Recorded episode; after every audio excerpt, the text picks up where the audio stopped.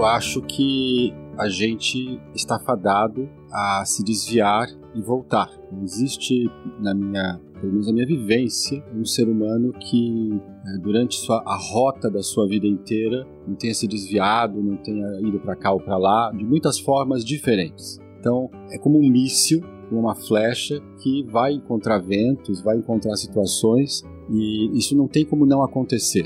Então, estamos sim fadados a nos desviar e, quiçá, poder voltar. Agora, normalmente as pessoas entendem espiritualidade de uma maneira bastante cósmica, no sentido assim, do desenvolvimento de uma consciência de que há algo maior, tá bom? Eu acho que isto em si mesmo, em termos de pecar ou não pecar, isso pode ser bastante ambíguo, tá bom? Uma pessoa pode, de repente, ter uma, um desenvolvimento meditativo, coisas assim, e mesmo assim manter coisas que ela orgulhos ou coisas que ela por aí ela se desvia do que seria a rota dela, né? Mas agora, se você pensar espiritualidade como sendo a plena humanização, a plena expressão do que é ser ser humano, que é uma coisa que é também física, que a gente se expressa como ser humano enquanto a gente é alma e corpo. Então, espiritualidade nesse sentido significa humanização plena. Então, a busca de uma humanização plena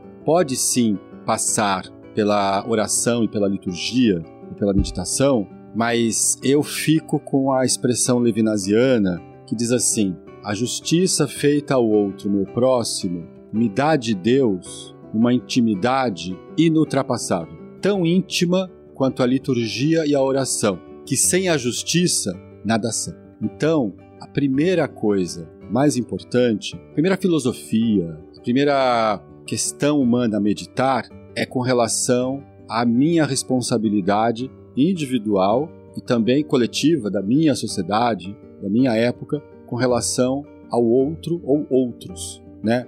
O Levinas, ele passou a vida inteira numa tecla só, né? Era o sambinha de uma nota só, né? Ética, ética, ética, ética. No final da vida, ele tem uma entrevista que ele diz o seguinte: Olha, eu sempre falei ética, mas ética é uma palavra grega. A palavra hebraica é santidade. Ao falar isto, ele modificou, na verdade, modificou e judaizou bastante a noção de santidade. Santo não é aquilo que faz um milagre, que faz alguma coisa que você fica, olha assim, parece um Harry Potter, não sei. Santo é viver de uma, de uma maneira plenamente humana, humano na capacidade de retornar, de perceber as situações e, e tentar reconciliar, né? E humano no sentido assim de buscar aproveitar essa oportunidade única de estar encarnado como ser humano, de poder é, ao mesmo tempo conhecer coisas que se eu fosse outro ser não conheceria e ao mesmo tempo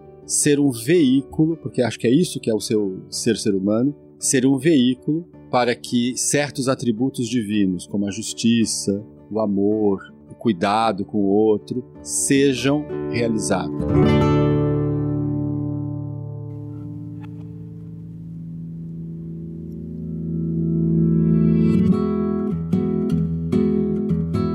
Você acabou de ouvir nossa pílula de sabedoria do podcast Todos os Caminhos. De segunda a sexta, você pode escutar nossas pílulas sempre pela manhã e aos sábados o episódio completo disponível no Globoplay e em todas as plataformas de áudio. Até a próxima!